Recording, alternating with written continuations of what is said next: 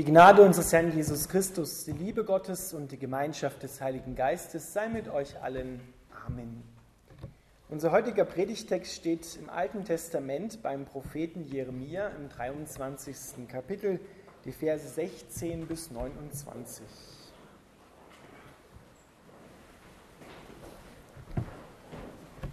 Der Herr, der Allmächtige, spricht zu seinem Volk, hört nicht auf das, was diese Propheten euch versprechen. Was sie sagen, ist flüchtig wie der Wind.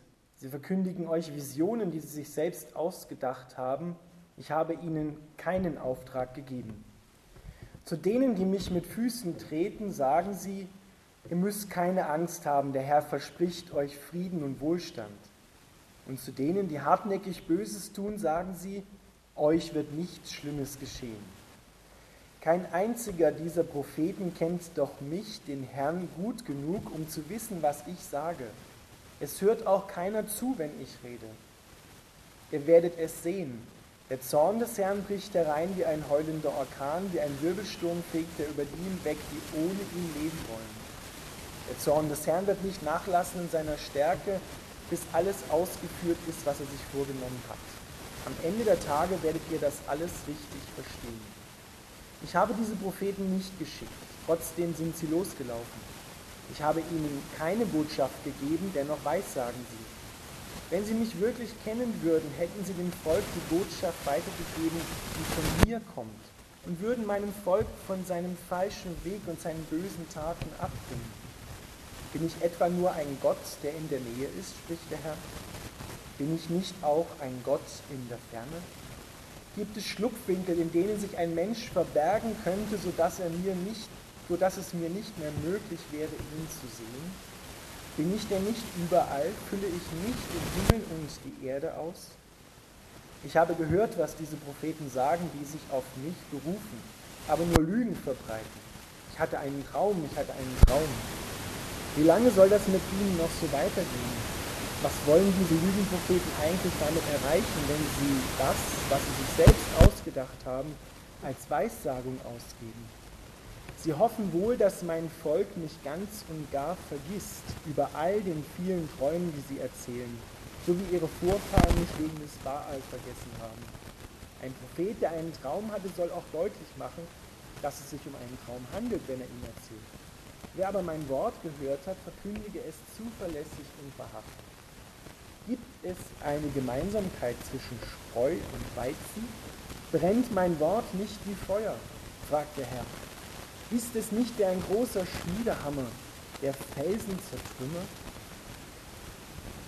Lieber Vater im Himmel, wir bitten dich, dass du durch deinen Heiligen Geist dein Wort an uns segnest und wir die Kraft von dir empfangen. Amen. Bitte wieder Platz nehmen.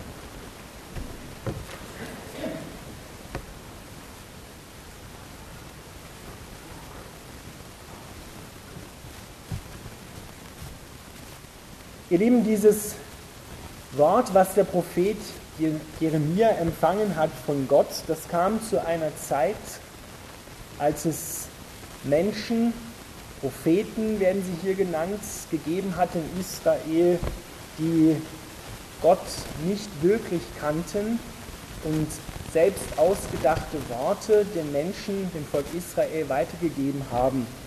Und somit sie auf einem falschen Weg beschwichtigt haben.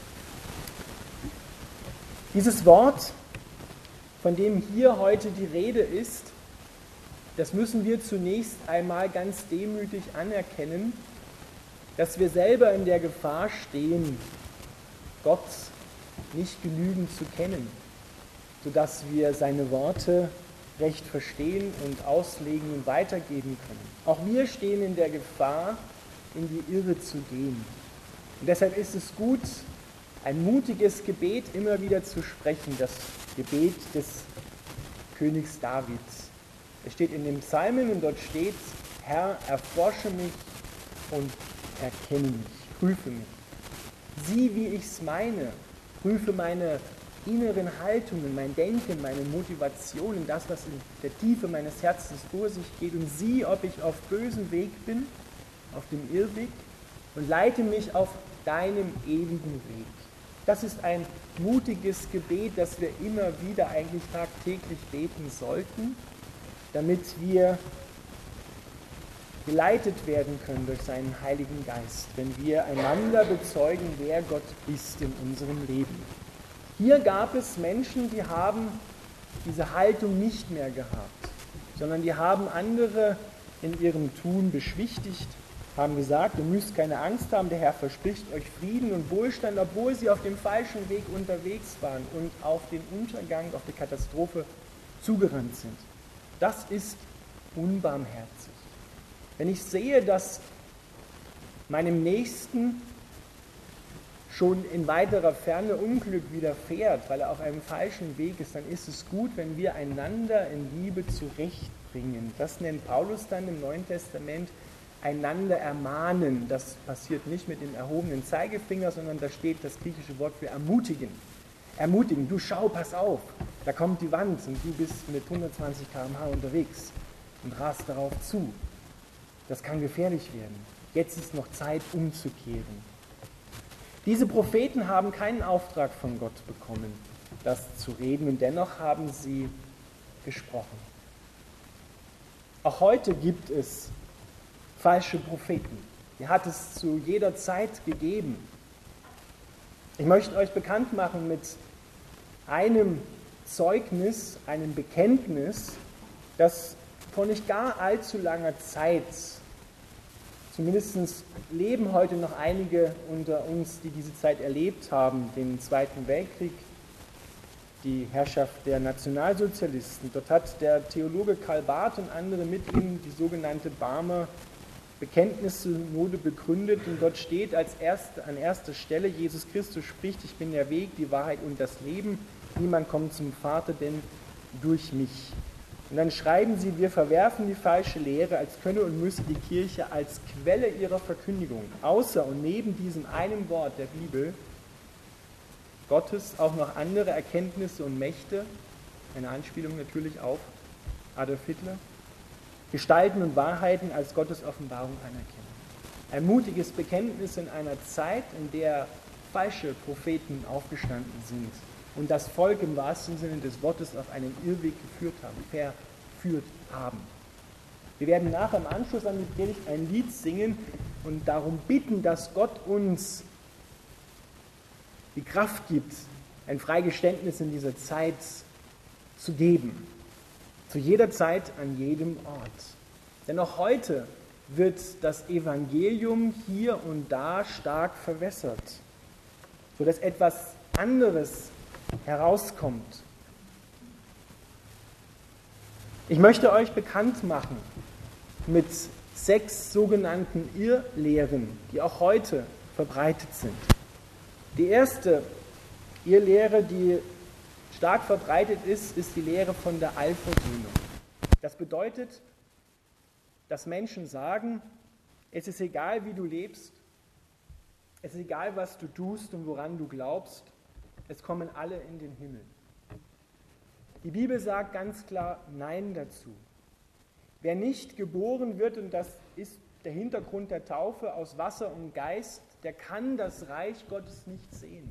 Er kann nicht hineinkommen in das Reich Gottes. Es gibt nur einen Weg, wie man da hineinkommt. Ich habe die Bibelstelle schon gerade vorgelesen. Jesus Christus spricht, ich bin der Weg, die Wahrheit und das Leben. Es führen eben nicht viele Wege nach Rom, sondern es führt nur ein Weg zu Gott, und zwar der über Jesus Christus. Das ist der einzige Weg, auf dem wir zu Gott kommen können. Das ist der einzige Weg, auf dem wir gerettet werden können, wo wir die einzige Wahrheit hören, die uns frei macht. Keiner kommt an Jesus Christus vorbei, egal wo er auf dieser Welt lebt, in welchem Kulturkreis auch immer und welchen Glauben oder Irrglauben er im Moment hat. Niemand kommt an Jesus Christus vorbei. Das ist die zweite Irrlehre, die sehr stark verbreitet ist und so eher aus dem englischsprachigen Bereich Amerika kommt, ist das sogenannte egozentrierte Wohlstandsevangelium. Dort wird gesagt, Jesus Christus ist gekommen, damit es dir besser geht, du gesünder bist und du geheilter bist. Dieses Evangelium predige einmal jemanden, der in einem nordkoreanischen Gefangenenlager sitzt. Jesus Christus ist gekommen, damit es dir besser geht, damit du gesünder bist, damit du geheilter bist, damit du reicher wirst. Predige das mal Menschen, die verfolgt werden im Namen anderer Götter, um ihres Glaubens willen an Jesus Christus, dieses Wohlstandsevangelium. Jesus Christus ist nicht gekommen, damit wir in erster Linie gesünder und heiler und besser leben können, sondern er preist die Menschen selig, die um ihres Glaubens willen verfolgt werden. Die preist er selig. Selig seid ihr, wenn andere euch schmähen, wenn andere euch verfolgen in meinem Namen. Denn die, die mich verfolgt haben, die verfolgen auch euch. Das ist das Evangelium. Das ist die frohe Botschaft. Die nächste Irrlehre ist auch in unserer Zeit stark verbreitet und da hat schon das Alte Testament immer wieder drum gerungen, auch das Neue Testament, dass alle Religionen oder die beanspruchen, eine Lehre zu geben über das Übernatürliche, das Gleiche sagen. Dass letzten Endes nur unterschiedliche Namen für ein und dasselbe existieren. Jesus Christus beansprucht für sich alleine der Weg zu sein. Das bringt uns in eine gewisse Spannung zu anderen Religionen. Dort ist nicht die Rede davon, dass Allah, das Buddha, dass die hinduistischen Götter ebenfalls dasselbe sagen, nur unter anderem Deckmantel. Sondern Jesus Christus ist der Weg, die Wahrheit und das Leben. Niemand kommt zum Vater denn durch ihn. Wir dürfen dort an dieser Stelle das Evangelium nicht verwässern. Es geht immer darum, auch anderen Menschen aus anderen Religionen in Liebe zu begegnen. Es geht nicht darum, eine Schwarz-Weiß-Malerei zu sagen, sagen, du bist von der falschen Ecke und deshalb gehörst du weg. Das wäre fatal. Das ist nicht im Sinne von Jesus Christus. Denn nur die Liebe ist das Erkennungszeichen der Christen.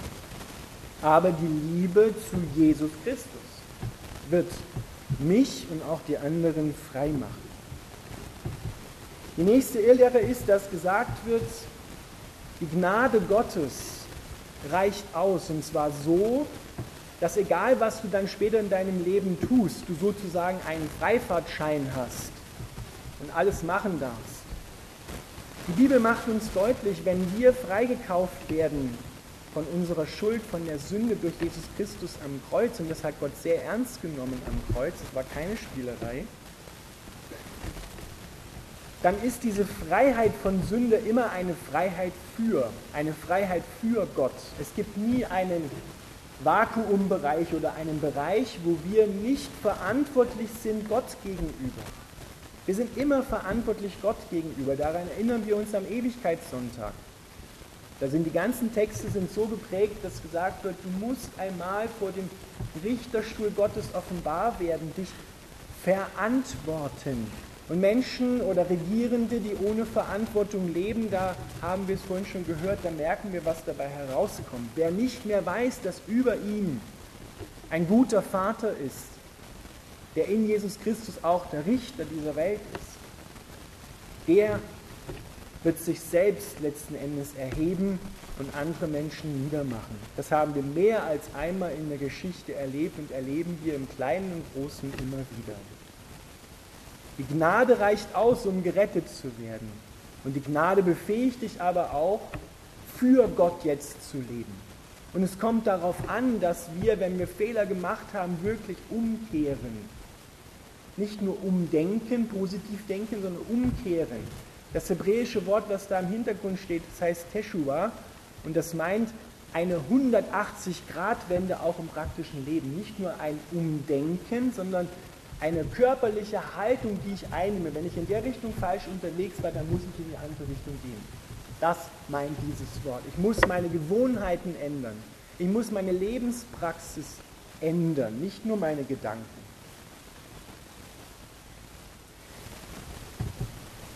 Und wenn wir diese Wahrheit nicht mehr sagen und weitergeben, dann öffnen wir auch keinen Raum mehr dafür, wo Scheitern einen Platz hat. Viele Christen empfinden in ihrer eigenen Gemeinde oder auch wenn sie in andere Gemeinden kommen, dass da alles in Ordnung ist. Dass wenn ich Christ bin, ich keine Probleme mehr haben sollte, dass alles in Ordnung sei. Wir leben aber bitte nicht im Himmel. Wir sind auf dem Weg zur Vollkommenheit, aber die kommt erst, wenn Jesus Christus wiederkommt. Scheitern muss in einer christlichen Gemeinde einen Raum haben. Wir sind die Gemeinschaft von erretteten, begnadigten Sündern, die für gerecht erklärt worden sind, weil Jesus gestorben ist, nicht weil ich so toll war. Aber wenn wir nicht ehrlich voreinander werden und sagen, du, ich habe auch Probleme in meinem Leben, ich bin nicht besser dran als du, aber ich weiß jemanden, der uns helfen kann. Ich weiß, dass Gott da ist und seine Kraft mit meiner Ohnmacht zusammenhalte, dann kann etwas passieren. Dann wird Veränderung kommen. Und ich merke so oft in Gemeinden und auch voreinander, dass wir nicht ehrlich sind, dass wir einander etwas vormachen. Und da ehrlich zu werden zu sagen, jawohl, auch ich habe Fehler. Auch ich, die Fehler sind nicht das Schlimme, sondern das Liegenbleiben bei den Fehlern. Das ist das Schlimme. Dass wir nicht wieder aufstehen, dass wir nicht zugeben können, ich bin gescheitert, aber da gibt es einen, der mich wieder aufrichtet. Das ist das Wichtige. Fehler dürfen und müssen sogar gemacht werden, weil wir eben nicht vollkommen sind. Aber wir müssen ehrlich bleiben und sagen, ja, es ist noch nicht in Ordnung. Ich darf das sagen, ich muss das sagen. Und das hilft anderen Menschen. Denn wenn sie nur sehen, bei uns ist alles in Ordnung, ja, dann fühlen sie sich abgelehnt, dann fühlen sie sich allein mit ihrer Angst, mit ihren Sorgen, mit ihren Nöten und denken, wow, ich muss mich anstrengen, damit ich auch so heilig werde wie die anderen. Scheitern muss einen Raum haben. Die letzte und nächste Irrlehre, von der ich euch erzählen will, ist die Lehre vom positiven Denken. Das Christentum ist kein positives Denken. Wir reden uns nicht lange genug ein vor dem Spiegel, dass wir gerechtfertigt sind, dass wir erlöst sind, sondern das ist die Wahrheit. Wir brauchen das nicht im positiven Denken uns immer wieder sozusagen einsagen, sondern die Person, die uns das sagt, die lebt, die ist auferstanden. Wir glauben an eine Person, die diese Worte zu uns spricht, die diese Wahrheit spricht. Und das Neue Testament sagt uns, wenn du diese Wahrheit hörst, dann wird sie dich frei machen. So können wir die Wahrheit sogar prüfen. Wenn sie dich nicht frei macht, die Wahrheit, dann war es wahrscheinlich nicht die Wahrheit. Dann müssen wir nochmal hineinschauen, müssen wir nochmal zu Gott gehen und beten. Glauben ist kein positives Denken sondern das positive Denken kommt durch den Glauben. Dass ich die Wahrheit anfange zu glauben über mich, und zwar ehrlich, dass ich nicht so heilig bin, wie ich geglaubt habe, sondern dass ich die Erlösung da am Kreuz brauche. Sich einzugestehen, ich kann nicht, aber er kann. Denn Gott spricht den Gottlosen gerecht. Das Kreuz sagt dir, dass Jesus Christus sterben musste. Auch das ist eine Irrlehre, die heute verbreitet wird dass gesagt wird, Jesus Christus musste eigentlich gar nicht sterben. Dieses blutige Opfer hat es gar nicht gebraucht. Für Gott nicht, für uns schon, damit wir erlöst werden, damit wir frei werden von Sünde. Jesus Christus musste, ein göttliches Muss, sterben, damit du und ich wieder zurückkommen können zum Vater. Und da sehen wir am Kreuz, ich bin ohne diesen Jesus Christus verloren, hoffnungslos verloren. Aber der Vater erklärt mich in Jesus Christus als total geliebt, bedingungslos geliebt. Ich kann nichts dafür tun und auch nichts dagegen tun, dass ich das jemals ändere, das Urteil Gottes über mich. Du bist geliebt. Aber ich liebe dich viel zu sehr, dass ich dich so lasse, wie du bist, weil ich möchte nicht, dass du gegen die Wand fährst mit deinem Leben, sondern ich möchte, dass du da ankommst, was ich für dein Leben geplant habe. Und das ist all das Gute, was Gott schon sagt, die Bibel vor Anbeginn der Welt in dein Lebensbuch hineingeschrieben hast, dass du es empfängst. Ewiges Leben aus der Quelle Jesus Christus. Amen.